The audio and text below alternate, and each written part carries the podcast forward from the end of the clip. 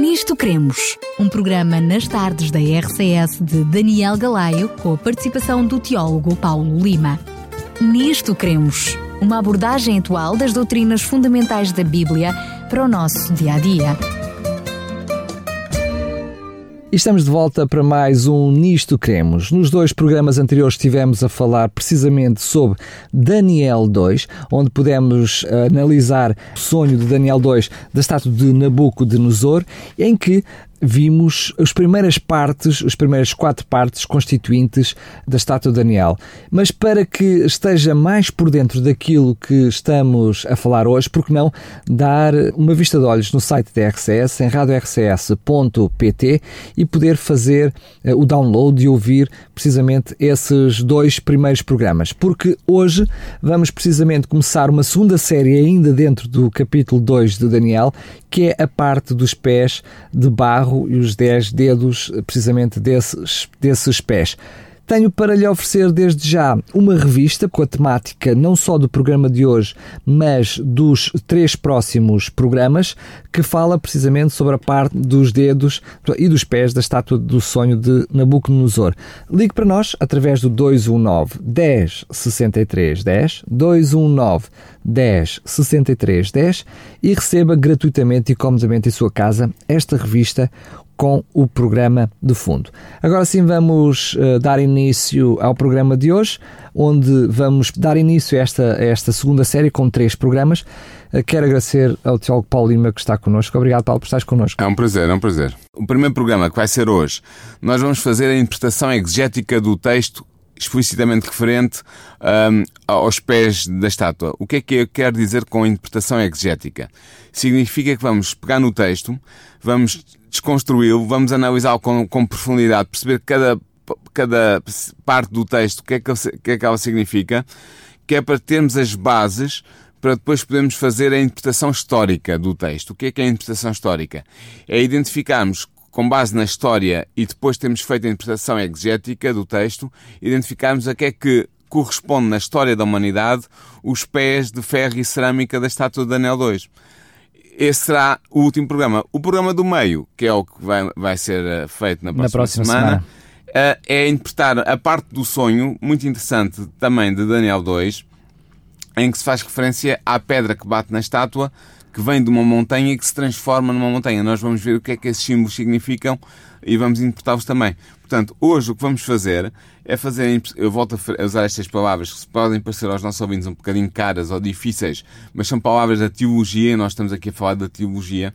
Portanto, nós vamos fazer a interpretação exegética do texto referente à, aos pés da estátua e à interpretação que Daniel, o próprio Daniel oferece dessa, dessa parte da estátua, para termos na mão todos os dados que nos permitam depois perceber o que é que significa historicamente os pés de ferro e de cerâmica da estátua de Daniel II.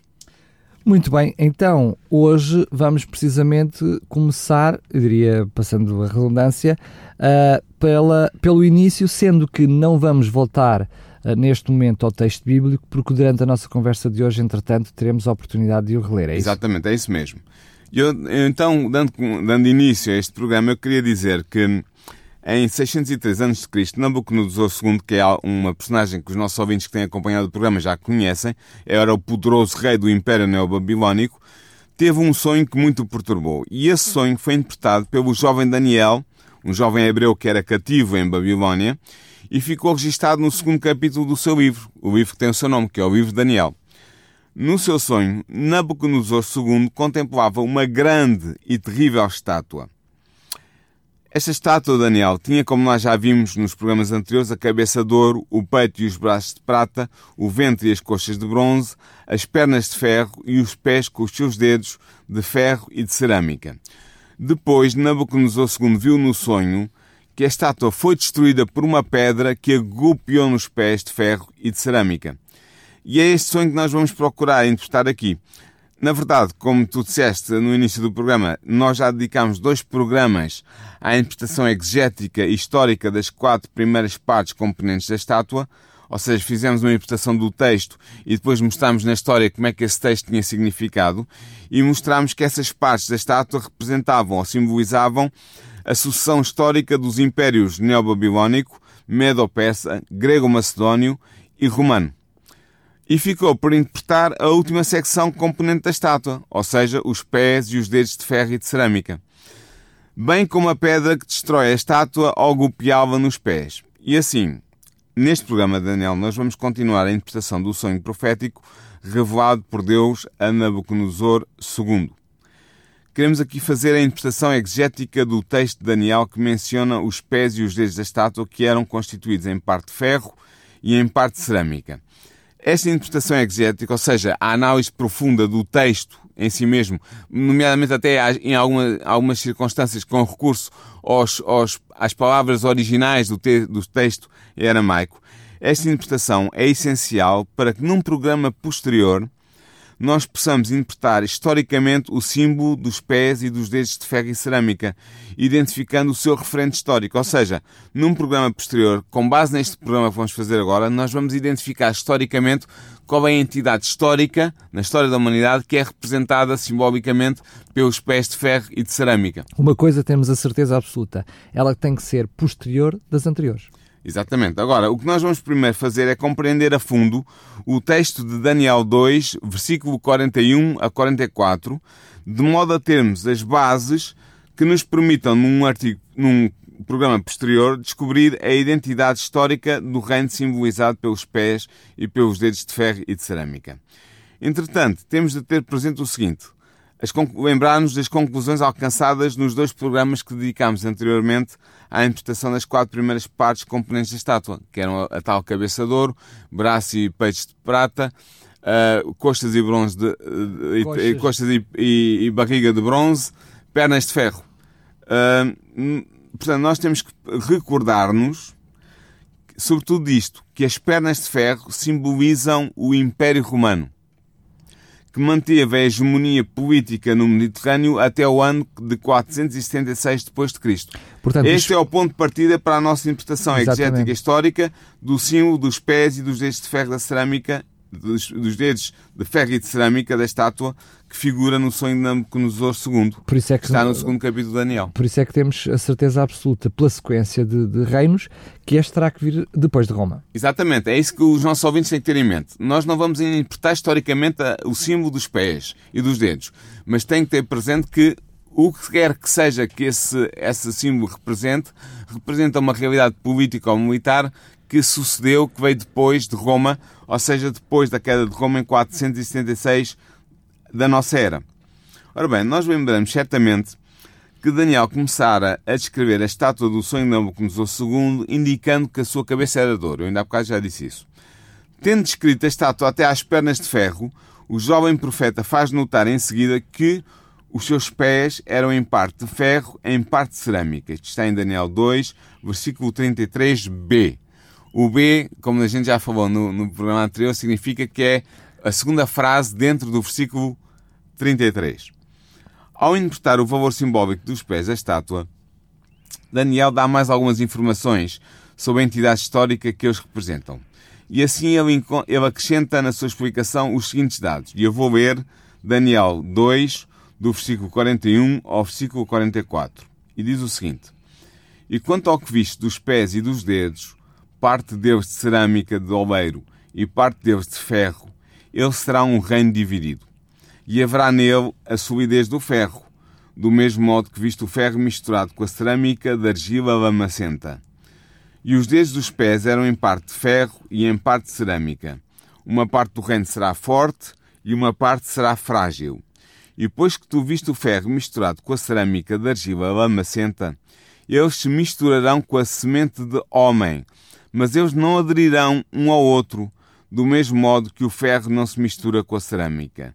E nos dias destes reis, o Deus dos céus fará erguer-se um reino que não será destruído por todas as eras. Portanto, isto é o texto de Daniel 2, versículo 41 a 44. E é a interpretação que o próprio Daniel oferece da, da, parte da estátua que corresponde aos, aos pés e aos dedos dos pés de ferro e de cerâmica. Há outra conclusão logo absoluta eh, que podemos tirar daqui.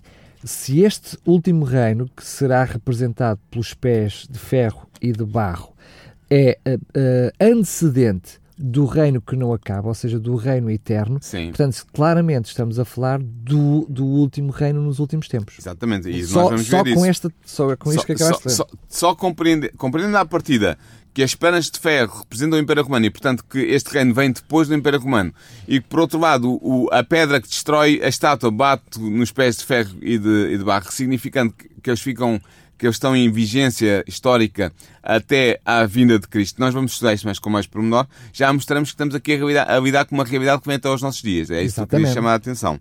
Não é? Portanto, agora vamos então procurar interpretar exegeticamente, ou seja, analisar este texto, de modo a lançarmos as bases para que num programa posterior identifiquemos historicamente a identidade política que é simbolizada pelos pés e dedos da estátua. Vamos então fazer esta análise do texto. Para começarmos a nossa interpretação, Daniel, nós devemos ter presente que a esmagadora maioria dos comentadores, sejam liberais, sejam conservadores, sejam de que igreja for, concorda que existe um paralelismo entre o sonho relatado no segundo capítulo de Daniel e a visão relatada no sétimo capítulo do mesmo livro. Eu diria que difícil era, era, era não achar isso, não é? Exatamente. E nós já vimos que para analisarmos as, as primeiras partes da estátua, da cabeça até às pernas, nós fizemos também esta comparação entre os dois capítulos e nos permitiu encontrar a chave de interpretação para o sonho de Daniel 2. Estamos E- a falar da revelação do mesmo, é? Exatamente. Ora bem, na verdade, há um acordo geral, que é geral, entre os comentadores quanto ao facto de que as primeiras quatro partes da estátua de Daniel 2 e as quatro bestas de Daniel 7 representam as mesmas entidades históricas.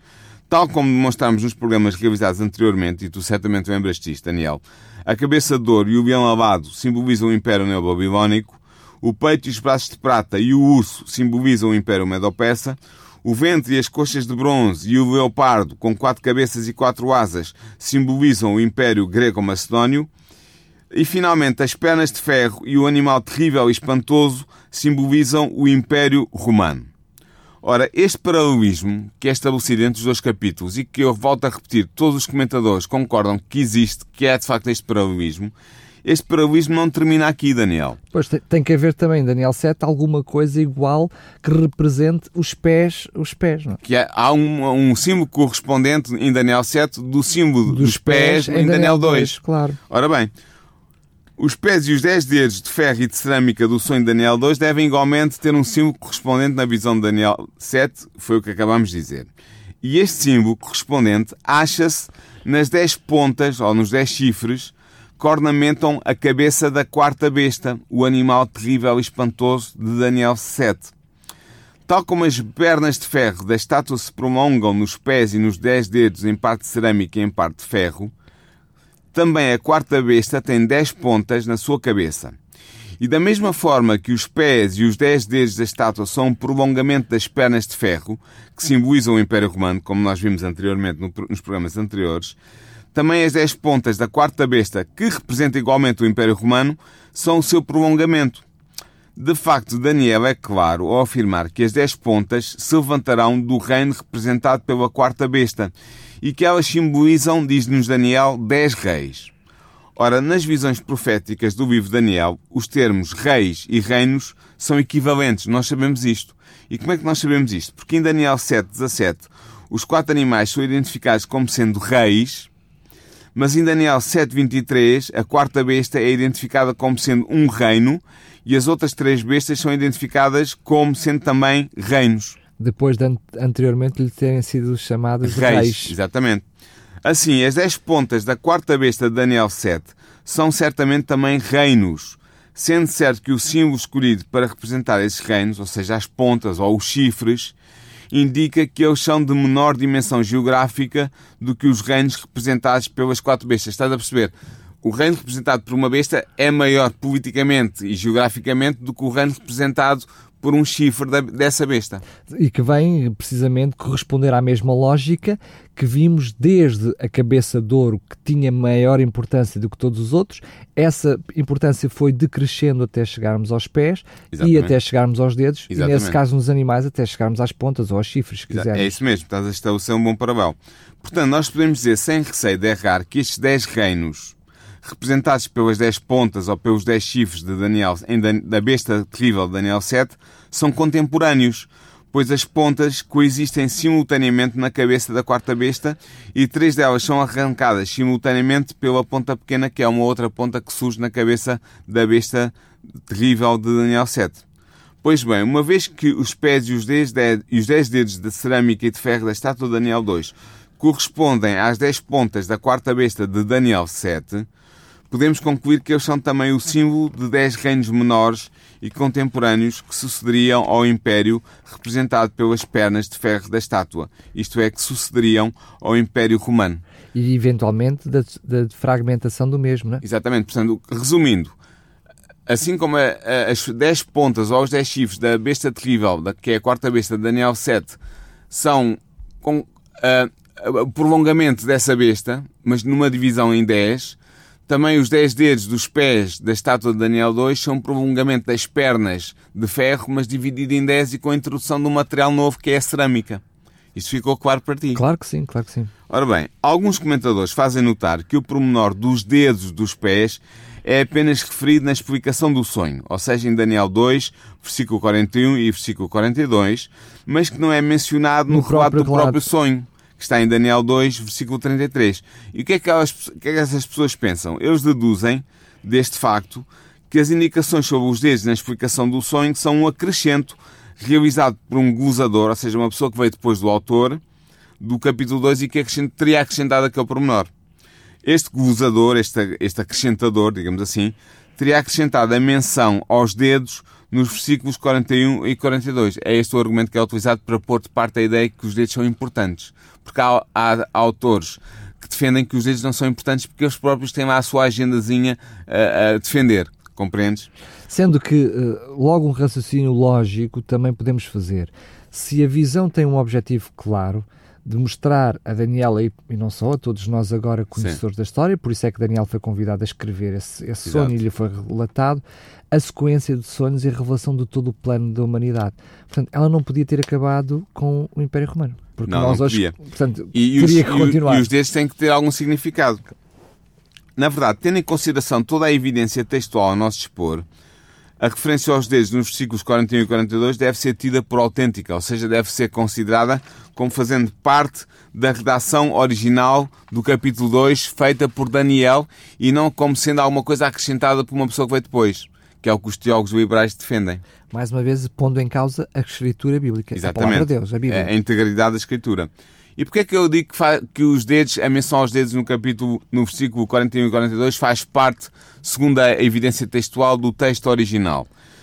Dominique Barthélemy, que foi um, é um teólogo denominada, que escreveu um livro em francês que se chama Critique textuelle de l'Ancien Testament, que traduzindo quer dizer Crítica Textual do Antigo Testamento, atribui à menção dos dedos em Daniel 2, 41 e 42 a nota B, que é a, nota, a segunda nota mais elevada de veracidade, o que significa bem a autenticidade desta parte do texto. Ou seja, o que eu estou a dizer é que os estudiosos que analisam o texto no seu original e vão com a forma como é escrito, como é escrito, onde é que vem, a quais são as, as, as, testemunhas textuais que chegaram até nós, não só do texto original em hebraico, neste caso aqui é em aramaico, mas também os textos, as traduções antigas que foram feitas, tudo mais.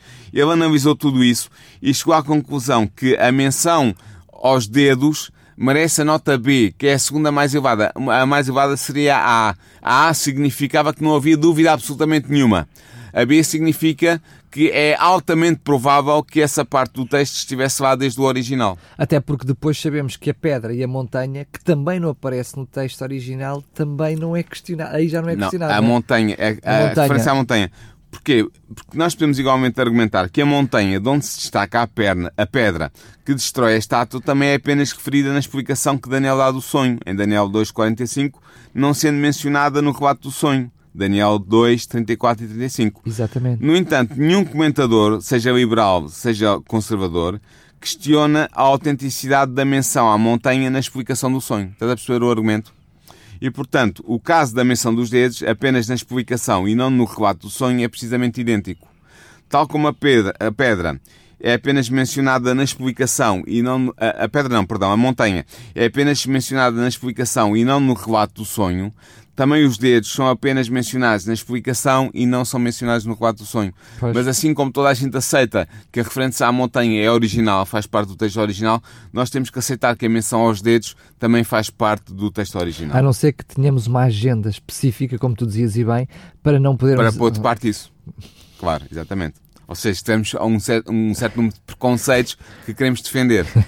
Ora, outros comentadores que adotam a perspectiva preterista liberal, ou seja, que defendem a, a, a tese liberal de que eh, todo o sonho vai até, apenas até a Grécia Macedónia e que não tem referência nenhuma a, a, mais nada além disso. Substituindo o Império Romano com a própria Grécia. Não? É? Exatamente.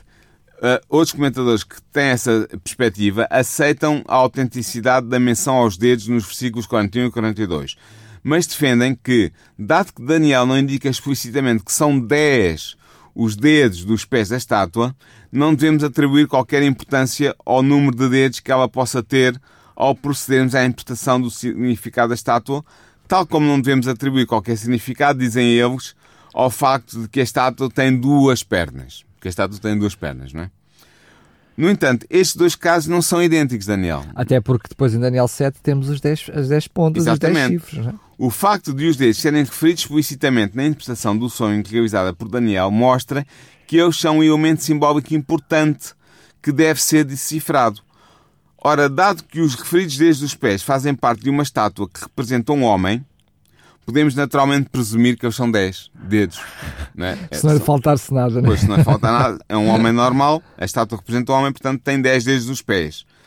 E assim não era necessário que Daniel chamasse explicitamente atenção para o número de dedos dos pés. Mas o facto de que ele refere explicitamente os dedos na sua explicação do sonho mostra que também o número de dedos, que está implícito, não está explícito, mas está implícito, é importante para a interpretação do significado simbólico dos pés da estátua. Na verdade, se o reino representado pelos dedos e pelos pés, ou, ou digo ao contrário, pelos pés e pelos dedos, é um reino dividido, como nos diz Daniel 4, uh, Daniel 2, 41, esta divisão não é traduzida apenas pelos dois tipos de materiais constituintes dos pés e dos dedos, ou seja, o ferro e a cerâmica, mas é também simbolizada pela divisão em 10 dedos.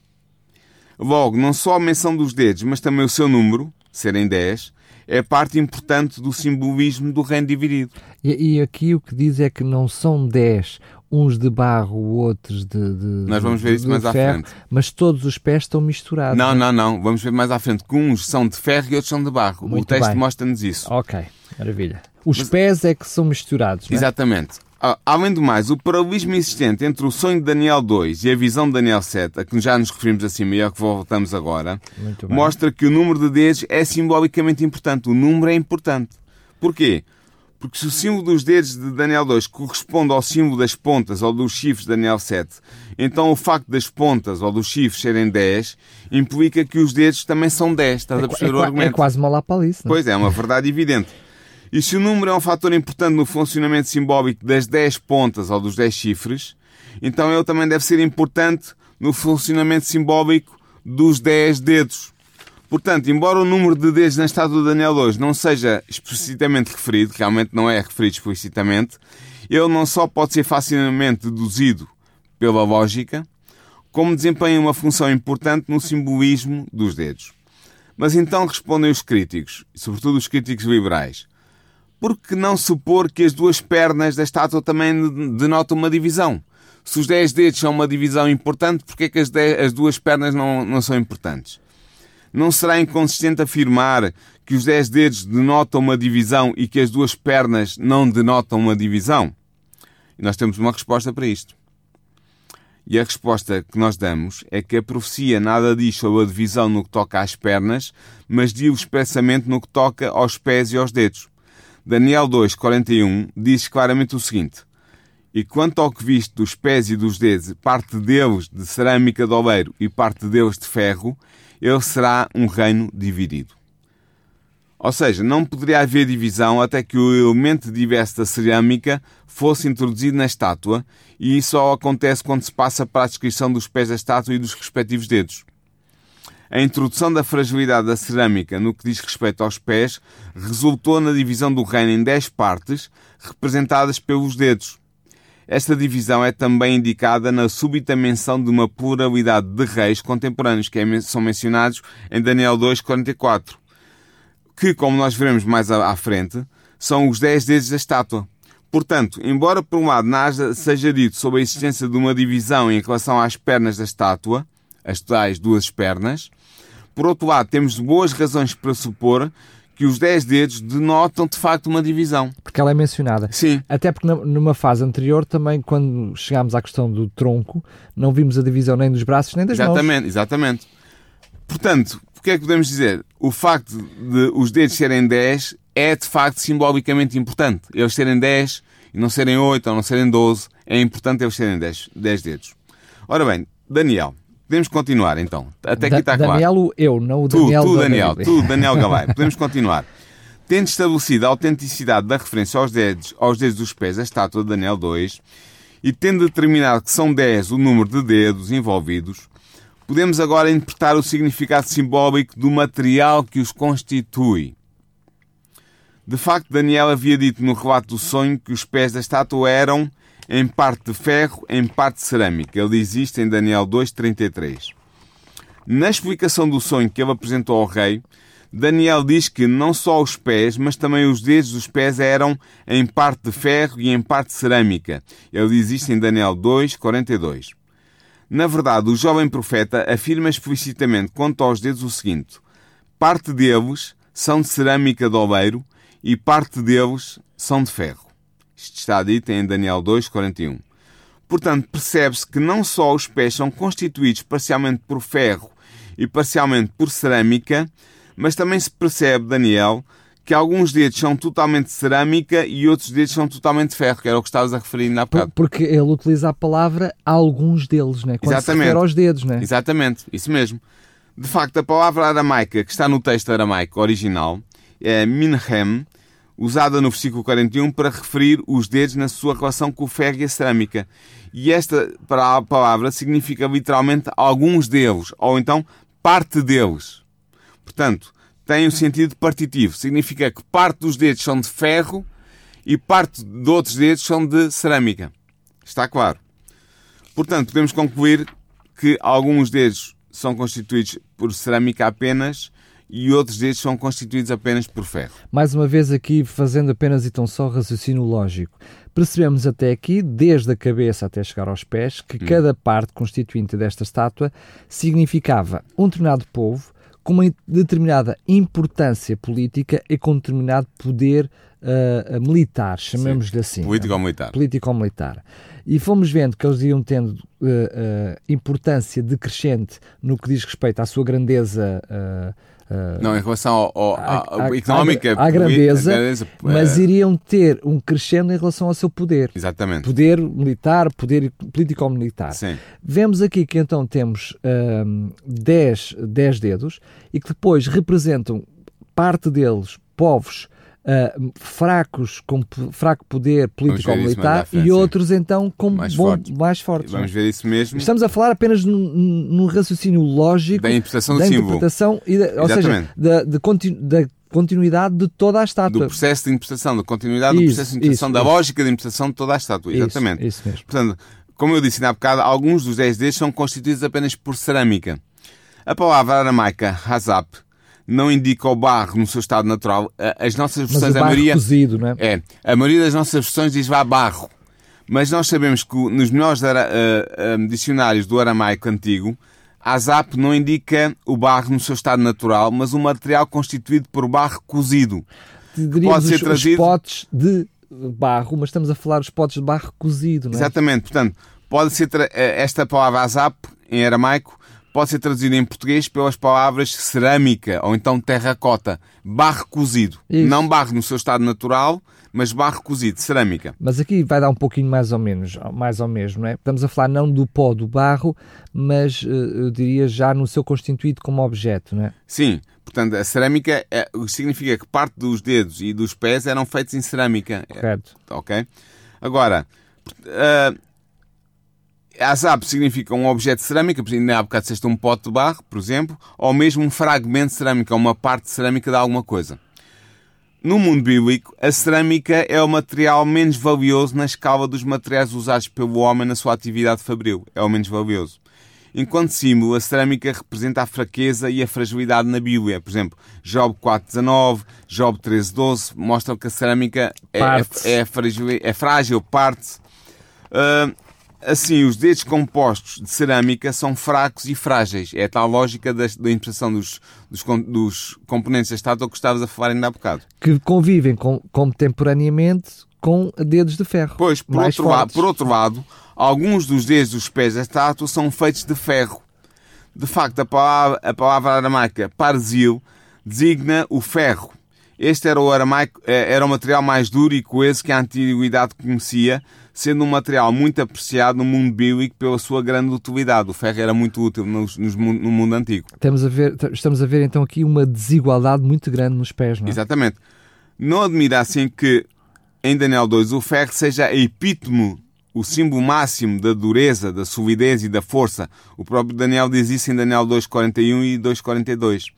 Deste modo, o ferro simboliza facilmente a dureza e a força. E assim, os dedos compostos de ferro são duros e fortes. E devido a esta dualidade constitutiva que caracteriza os dez dedos dos pés da estátua, Daniel afirma que uma parte do reino será forte e uma parte será frágil. Em Daniel 2, 42. Este reino, composto pelos dez dedos dos pés da estátua, será em parte forte porque há nele a força e a solidez do ferro, mas será também em parte frágil, porque há nele a fraqueza e a fragilidade da cerâmica. E assim o referido reino terá falta de coesão política, pois os dois materiais que o constituem são incompatíveis, como tu podes ver, imaginar facilmente, não é? No entanto, Daniel enfatiza o facto de, porque alguns dos dedos são de ferro, este reino tem a solidez do ferro. Ele diz isso em Daniel 2,41. Ou seja, ele preserva em parte as características essenciais do quarto reino que nós vimos que era a representação do Império Romano, as, as, pernas, pernas, de ferro. ferro. Exatamente. Este reino, representado pelos pés e pelos seus dedos, é em parte uma continuação do Império Romano, simbolizado pelas pernas de ferro. O reino dos dez dedos preserva ainda em parte o poderio do Império Romano. No entanto, o facto de que alguns dos dedos que constituem este reino dividido serem de cerâmica indica que este reino não será tão sólido como foi o Império Romano. Mas é inegável Daniel que o Império de Roma continua a existir parcialmente, ainda que de forma enfraquecida, graças ao seu prolongamento no reino, simbolizado pelos pés e pelos dedos de ferro e de cerâmica. Ou seja, podemos dizer que a civilização romana é preservada por este reino dividido. Na verdade, este reino não é um outro império, mas é de certa forma a continuação parcial do quarto reino, o Império de Roma. Até porque depois em Daniel 7 a fera é a mesma. A fera é a mesma, só, tem, só tem os 10 chifres. chifres. mas Exatamente. o animal, a fera, é o, é mesmo. o mesmo. Exatamente. E portanto, uh, uh, mesmo que houvesse aqui alguma dúvida, na, portanto, em Daniel 2, depois Daniel 7 esclarece. esclarece, esclarece isso mesmo. Claramente. Agora, simultaneamente, o reino composto pelos pés e pelos 10 dedos de ferro e de cerâmica que é o prolongamento do Império Romano, será um reino dividido. Daniel diz-nos isto em Daniel 2,41 é um reino dividido. De facto, Daniel caracteriza o modo de ser deste reino usando o termo aramaico peligá, que é uma palavrinha que denota a sua divisão intrínseca. Aliás, esta é a principal característica que o distingue dos quatro reinos anteriores representados pela estátua. Lembras que os outros reinos eram monolíticos, eram, neste caso, mono uh, metálicos, porque eram compostos de uma só liga metálica, ou era de ouro, ou era de, ou era de prata, mesmo, ou era de bronze. Mesmo a Medo-Pérsia, que, que, são, diria, que vêm dois, dois, dois povos. povos. mas ele, uh, precisamente a sua solidez foi quando estavam juntos funcionando como um único império que Exatamente. nós ainda hoje denominamos como Medo-Pérsia. É? Exatamente. Ora, no reino dividido, esta divisão que caracteriza este reino dividido resulta, por um lado, da mistura do ferro com a cerâmica, que nele existe, e por outro lado, da sua separação em 10 dedos distintos. É, portanto, uma divisão política profunda. Este reino dividido está profundamente dividido em termos políticos. Note-se que, da mesma forma que as 10 pontas surgem do quarto animal espantoso e terrível, Daniel 7, também os 10 dedos dos pés surgem do prolongamento das pernas de ferro de Daniel 2. Portanto, pode-se dizer que o Quarto Império, o reino das pernas de ferro que representa o Império Romano, divide-se numa segunda fase em dez partes distintas, dando origem ao reino dividido. Mas alguma unidade elas terão. Sim. Porque são pés, é só os, os dois pés que, que, trazem, que se dividem, portanto, há ali alguma coisa que os une, e quer queiramos, quer não, são 10 chifres, mas da mesma cabeça, do mesmo animal. Portanto, alguma coisa os unirá. Comparando depois com os 10 dedos dos pés. Exatamente. Exatamente. Ora bem, segundo Daniel, este reino permanecerá dividido uh, até que a pedra o atinja e o destrua, isto é, até ao fim dos tempos. E vemos isso em Daniel 2, 44 e 45. Portanto, nós vimos que no sonho tem a estátua e depois há uma pedra que se destaca de uma montanha sem mãos e bate na estátua nos pés e destrói a estátua toda. Portanto, este reino dividido, como é representado pelos pés, vai estar em existência na história humana até que a pedra venha e destrua a estátua. E nós vamos... divida mais. Sim, e nós vamos ver mais à frente o que é que essa pedra simboliza.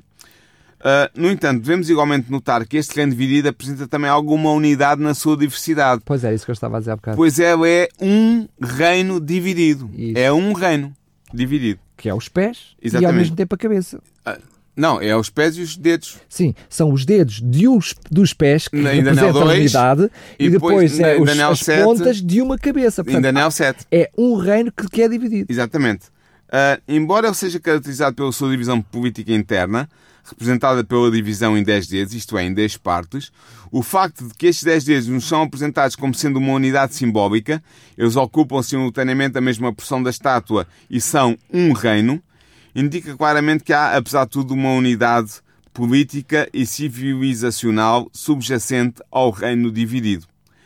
Não querendo continuar a ser um reino dividido, este reino procura recuperar a plena unidade política. E sendo o prolongamento do férreo Império Romano, o reino dividido ensaia todos os esforços para reencontrar a unidade representada nas pernas de ferro da estátua. Daniel descreve esses esforços do seguinte modo, eu vou ler Daniel 2,43. E depois que tu viste o ferro misturado com a cerâmica da argila lamacenta, eles se misturarão com a semente de homem, mas eles não aderirão um ao outro, do mesmo modo que o ferro não se mistura com a cerâmica. Para bem interpretarmos esta passagem de Daniel, nós devemos ter primeiro o, a tarefa de determinar quem é o seu sujeito, denotado pelo pronome eles. Dado que os únicos sujeitos anteriormente mencionados são os dedos dos pés, em Daniel 4 a 2,42, devemos concluir que os sujeitos políticos que se misturarão com a semente de homem são os dez dedos dos pés da estátua. De facto, nós vimos anteriormente que os pés são constituídos por uma mistura de ferro e de cerâmica e que uma parte dos respectivos dedos são constituídos de ferro e outra parte de cerâmica. Portanto, são os dedos dos pés, uns de ferro, outros de cerâmica, que se misturarão com a semente de homem, como diz o texto, de modo a procurarem recuperar a unidade plena. E agora nós podemos perguntar-nos qual é o significado desta imagem, da mistura com semente de homem, o que é que isto quer dizer? E o que é que significa a semente de homem, não é? Exatamente. Primeiro, devemos ter presente que os dez dedos dos pés da estátua são dez reinos autónomos contemporâneos. Já estabelecemos isso. São dez reinos autónomos contemporâneos. De... São autónomos entre si, mas que existem ao mesmo tempo na história, no tempo histórico. E de alguma forma se ligam também entre si. Exatamente. Chegamos a esta conclusão como? Ao percebermos anteriormente o paralelismo simbólico entre os dez dedos do sonho de Daniel 2 e as dez pontas ou chifres da visão de Daniel 7. Exatamente. Ora, estes dez reinos representados pelos dez dedos dos pés da estátua, são claramente considerados aqui como sendo representados pelos seus respectivos líderes. Estes líderes dos dez reinos representados pelos dez dedos procuram unir-se, misturando-se com a semente de homem. A semente de homem, o que é que é isto? Esta imagem é um bocadinho enigmática. Não é usada apenas por Daniel. Ela é também utilizada por Jeremias, um outro profeta do Antigo Testamento, quando este diz em nome de Deus o seguinte, em Jeremias 31, 27, Eis que dias vêm, diz o Senhor, em que semearei a casa de Israel e a casa de Judá com a semente de homens e com a semente de animais. O que é que Jeremias quer aqui dizer? Ele está aqui a falar da reprodução do povo de Deus, a casa de Israel e a casa de Judá, pelos meios naturais da reprodução humana no quadro do casamento. Compreendes? E Esdras, que é um outro autor do Antigo Testamento, no seu livro, usa uma imagem semelhante referindo-se à mistura da semente santa, é os termos que ele utiliza, com os povos de outras nações. Precisamente o casamento entre, entre cristãos com não cristãos. Não é não, cristãos, judeus, entre judeus, judeus com não eu judeus. Eu dizer os filhos de Deus com Exatamente. outros povos. Não? É? Ele faz menção destes termos em Esdras 9.2, sendo claro que ele tinha em mente a reprodução humana no quadro de alianças matrimoniais, neste caso entre judeus e não judeus, que ele condena. Exatamente. Assim, de acordo com estas duas passagens bíblicas, misturar-se com a semente do homem é procurar estabelecer uma união de substância através dos meios próprios da reprodução humana, que é a semente do homem, na medida em que esta gera uma descendência que participa da natureza dos seus dois progenitores. Ou seja, trocando isto por palavras mais simples, imagina dois líderes de dois reinos, um de um dedo de ferro e outro de um outro dedo de, de, de cerâmica. Que casam entre vão, si para vão, tentar vão, unir Vão reinos. fazer com que a sua descendência case entre si para, através da semente humana, haver uma, um único líder para os dois reinos. Só com isso a minha cabeça já anda a pairar pela história mais ou menos já, contemporânea. Já, isto é um, exatamente, isto é um símbolo que nos vai permitir perceber depois a identidade destes, destes reinos, destes dez reinos, representados pelos dedos, os pés de ferro e de cerâmica. O nosso Portugalzinho teve muito disso. Portanto, sim, em Daniel 2,43, os, de, os líderes dos dez reinos representados pelos dez dedos dos pés da estátua irão estabelecer alianças matrimoniais que possibilitem o nascimento de uma descendência comum. E por meio desta descendência comum, procurar-se-á unir o reino dividido composto pelos dez reinos representados pelos dez dedos dos pés. Através de casamentos dinásticos, procurar-se-á estabelecer alianças políticas unificadoras. No entanto, estas alianças não permitirão alcançar o objetivo desejado, que é a unidade política. Porquê? Os dez dedos de ferro e os dedos, os, os dedos de ferro, não sabemos quantos, e os dedos de cerâmica, não sabemos quantos, mas que sabemos no total são 10, que se tentarem aliar, o texto diz que não aderirão um ao outro, pois o ferro não se pode misturar com a cerâmica. Diz-nos isto Daniel, em Daniel 2, versículos 43. Ou seja, eles vão tentar, mas não podem conseguir. Sim, a tentativa de recuperar ou recriar a unidade característica do Império Romano, simbolizado pelas pernas de ferro, está destinada ao fracasso, segundo esta profecia. As alianças matrimoniais entre os líderes das dez divisões do reino dividido serão incapazes de restaurar a unidade de modo durável. Ou seja, eles vão tentar unir-se através de alianças matrimoniais, irão tentar unir-se ao longo da história, a partir da destruição do Império Romano, mas nunca iriam conseguir o seu objetivo de unificar totalmente o reino à semelhança do que era a unidade que existia nas pernas de ferro. Isto está claro para ti. Está claríssimo.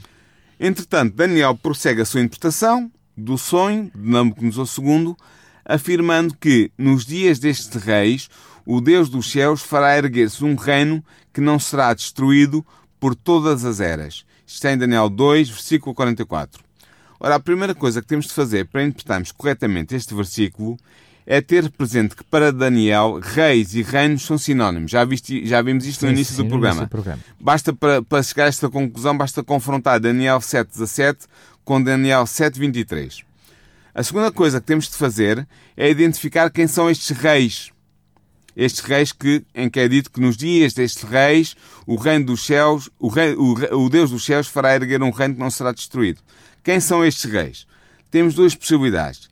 Estes reis são os reinos representados pelos quatro, pelas quatro primeiras secções da estátua moctálica, isto é, Babilónia, Medo-Pérsia, Grécia Macedónia e Roma. Esta é a primeira hipótese. Seriam estes os reis? É uma hipótese. A segunda hipótese é que estes reis são os dez reinos representados pelos dez dedos dos pés da estátua que constituem o reino dividido. É a segunda hipótese. Qual destas duas hipóteses é correta? Só pode ser claramente a segunda. Vamos ver. Perante os, os, factos resultantes da análise do texto, que estamos aqui a ter este trabalho todo a analisar este texto, pensamos que estes reis são os dez reinos que constituem o reino dividido, representado pelos pés e pelos dedos da estátua, os dez dedos. Primeiro, porque o sujeito coletivo estes reis, mencionado em Daniel 2.44, remete para o sujeito coletivo eles, de Daniel 2.43 o qual, por sua vez, remete para o sujeito coletivo os dedos dos pés de Daniel 2,42. Portanto, o que é que concluímos? Concluímos que os dedos dos pés, que como vimos antes representam 10 reis ou reinos, são o sujeito coletivo a que se refere a designação estes reis. Até porque basta mais uma vez fazer um exercício lógico. Os únicos reinos que existiram como potência mais do que um e em simultaneamente só estão referidos nos dedos dos pés. Os o que dedos. aquele acontecimento que é a pedra lançada que destruirá, portanto, o acontecimento que iria, ah, passando a redundância, acontecer, não se poderia dilatar no tempo de todos os reinos dos primeiros exatamente. quatro ah, elementos da estátua, não é? Estes reis que são mencionados são os reis que são que nos dias destes reis o Deus dos céus fará erguer um reino que não terá fim. Estes reis são os dedos dos pés da estátua que representam dez reis ou reinos. Segundo, segundo argumento. A pedra que implanta o reino de Deus ao derrubar a estátua e ao se transformar numa montanha que enche a terra, atinge a estátua nos pés de ferro e de cerâmica, como diz Daniel 2:34. Ora, dado que o reino de Deus é implantado pela pedra durante a existência dos pés de ferro e de cerâmica, e dado que Daniel também nos diz claramente que o reino de Deus surgiria nos dias destes reis, em Daniel 2,44, concluímos que estes reis são precisamente os pés e os respectivos dedos que representam o reino dividido, constituído por dez reinos menores. De facto, a pedra Daniel não atinge a cabeça de ouro, Babilónia, que representa a Babilónia, nem atinge as pernas de ferro, que representa Roma. Ela atinge os pés e os dedos de ferro e de cerâmica, ou seja, o reino dividido. Logo, os dedos de ferro e de cerâmica, que são os reis referidos em Daniel 2, são, não podem ter outra explicação. Os dedos de ferro e de cerâmica são os reis referidos em Daniel 2,44. Eu penso que aí só- não pode existir, não é, não é pouca dúvida, é qualquer dúvida, não é? Terceiro argumento.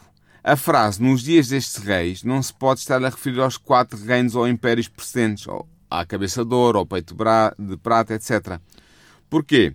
Porque estes quatro reinos formam uma série de reinos sucessivos. Não foram contemporâneos. Exato.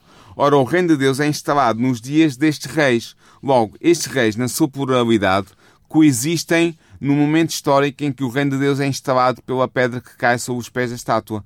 Eles não são reinos sucessivos, como, os rei- como a cabeça, os pés, ah, perdão, os peitos e os braços, ah, o ventre e as coxas, as pernas. Não são reinos sucessivos como esses, mas são reinos coexistentes.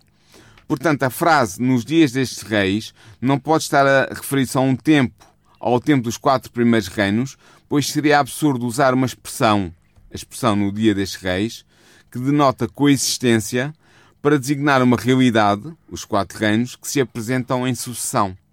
Ou seja, os quatro reinos ou impérios são reinos sucessivos, mas estes reis que existem nos dias da instauração do reino de Deus são reinos coexistentes. Claro. Logo, estes reis não são os reinos ou impérios de Babilónia, Medopécia, Grécia, Macedónia e Roma, mas são sim os dez reis ou reinos que existem simultaneamente e que são representados pelos dez dedos de ferro e de cerâmica que constituem o reino dividido.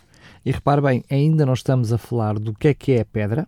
Não, vamos falar nem- no próximo programa. Nem de que reino é, é, é- certo. Mas porquê é que eu estou a dizer isto? Porque quando soubermos o que é que é pedra e que reino eterno é esse, Ela vem rei- trazer. sim. ou seja, percebemos que não aconteceu de todo até, não é? E portanto não, Não. pode ser eh, relacionado com qualquer império existente Anterior. que não seja contemporâneo, que não seja dos dias de hoje agora, não é? Exatamente. Esta análise de Daniel 2.44 permite-nos retirar outra conclusão que é importante, Daniel, e que eu queria destacar. Se o reino que Deus vai fundar sobre a terra no fim dos tempos é instaurado apenas nos dias destes reis, e se estes reis são os dez reinos ou, reino, ou reis ou reinos que constituem o reino dividido e que são representados pelos dez dedos de ferro e de cerâmica dos pés da estátua, então podemos concluir que o reino dividido existirá até ao fim do tempo, até ao fim da história humana. E desde o Império de Roma. Exatamente. E assim obtemos dois marcadores temporais, duas balizas que delimitam o percurso histórico do reino dividido. Por um lado, ele sucede, vem depois do reino representado pelas pernas de ferro, isto é, sucede ao Império Romano. Portanto, ele vem à existência após 476 depois da nossa era, data que marca o fim do Império Romano no Ocidente. E por outro lado, ele termina com a instauração do Reino de Deus no tempo do fim e com o fim da história humana tal como nós a conhecemos. Portanto, ele chega a ser uma realidade escatológica, ou seja, uma palavra cara em teologia para dizer que é é uma realidade do fim dos tempos. Considerando estas duas balizas temporais, não só poderemos identificar com segurança o reino dividido, como podemos também afirmar que ele é seguramente, com toda a certeza, uma realidade contemporânea. O reino dividido existe hoje, presentemente. hoje estamos a viver no tempo dos pés Do- de, de barro e de Exatamente. metal. O reino dividido, representado pelos pés de ferro e de cerâmica dos- da, da estátua de Daniel II, existe hoje. Exi- é uma realidade que existe presentemente. Resta-nos apenas identificar essa, essa, esse- essa entidade histórica. Ora bem, mas não vamos fazer isso hoje, já não temos tempo. Deixamos isso para o próximo programa. Então, concluímos aqui a interpretação exegética do texto do segundo capítulo de Daniel, ou seja, fizemos uma análise profunda do texto que nos apresenta o reino dividido. Estamos agora em condições de proceder à interpretação histórica do reino dividido, ou seja, do símbolo dos pés e dos dedos de ferro e cerâmica da estátua de Daniel II, e vamos fazer isso como? Identificando a identidade, a entidade histórica representada por esse reino. Ou seja, no, no próximo programa, não será ainda no próximo, será no, no- daqui a duas semanas, nós vamos identificar historicamente, com argumentos, qual é a realidade histórica contemporânea que é simbolizada pelo reino dividido, ou seja, pelos dez dedos de ferro e de cerâmica da estátua de Daniel II. Eu quero só fazer uma correção, desculpa ter interrompido, Sim. Paulo. É para dizer que não será daqui a duas semanas, porque entretanto vamos fazer uma pausa De férias, não é? de férias, portanto o, o programa hum, fará a, a pausa durante uh, o mês, o mês de agosto e portanto em setembro retomaremos, que é quando voltaremos com estes dois programas. É só para, para Muito bem. deixar isso claro. Mas antes de nós podermos fazer a identificação histórica do reino dividido, ou seja, dos pés de ferro e de barro e dos, de- dos dez dedos de ferro e de barro, nós temos que primeiro eh, proceder a interpretar os três símbolos em que culmina o sonho do rei de Babilónia. E esses símbolos, se os nossos ouvintes estiveram atentos e se lembram, é o símbolo da pedra que destrói a estátua, é o símbolo da montanha em que essa pedra que destrói a estátua É se lançada. transforma, não, se transforma, e é o símbolo da montanha de onde essa pedra procede, lançada. de onde ela é lançada. E nós vemos assim que Daniel nos tem a dizer sobre o processo que Deus usará para instaurar o seu reino sobre a terra. Portanto, num próximo programa, iremos proceder à no programa depois das férias, iremos proceder à interpretação desta segunda parte do sonho de Nabucodonosor II, que descreve a instauração do reino eterno de Deus. Essa é a nossa próxima tarefa e isso é o que iremos fazer no próximo programa. Portanto, vamos fazer aqui um, um suspense e um suspense e vamos, não vamos interpretar já historicamente o símbolo dos pés dos dez dedos de ferro e de, de barro, e de cerâmica, e vamos fazer um programa intermédio em que vamos interpretar o símbolo da, da pedra que destrói a estátua nos pés e que se transforma numa grande montanha e que, por sua vez, procede de uma grande montanha. Vamos interpretar isso porque isso nos permite também compreender melhor o texto e também ficar a saber exatamente qual é o destino final da história humana. Muito bem, estamos a chegar ao final de mais um programa. Quero apenas e tão só dizer-lhe que se perdeu ah, ah, os programas anteriores, não teve a oportunidade de assistir, pois bem, vá até podcast em radiorcs.pt, onde diz, no separador onde diz programas, e não perca pitada, ouça esses programas exatamente para ah, conhecer e estar por dentro daquilo que são os primeiros quatro ah, constituintes desta estátua e assim perceber historicamente como é que se chega ah, ao Império de Roma, precisamente nas pernas. Ou Força. seja, as pessoas têm que ir ver os dois programas anteriores. Corretamente, os dois programas que diz anteriores. lá Daniel 2. precisamente sobre a temática de Daniel 2 e se quiser, pois bem, poderá ouvir os outros programas eh, anteriores.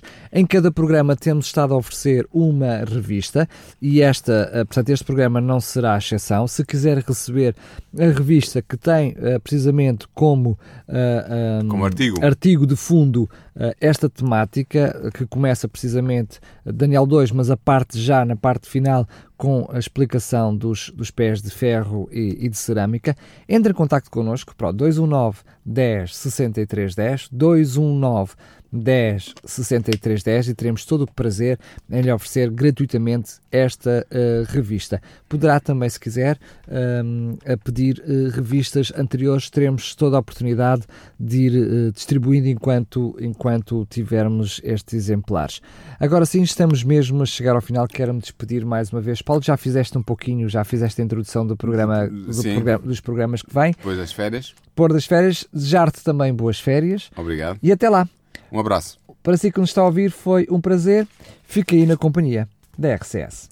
Nisto Cremos, um programa nas tardes da RCS de Daniel Galaio, com a participação do teólogo Paulo Lima. Nisto Cremos, uma abordagem atual das doutrinas fundamentais da Bíblia para o nosso dia a dia.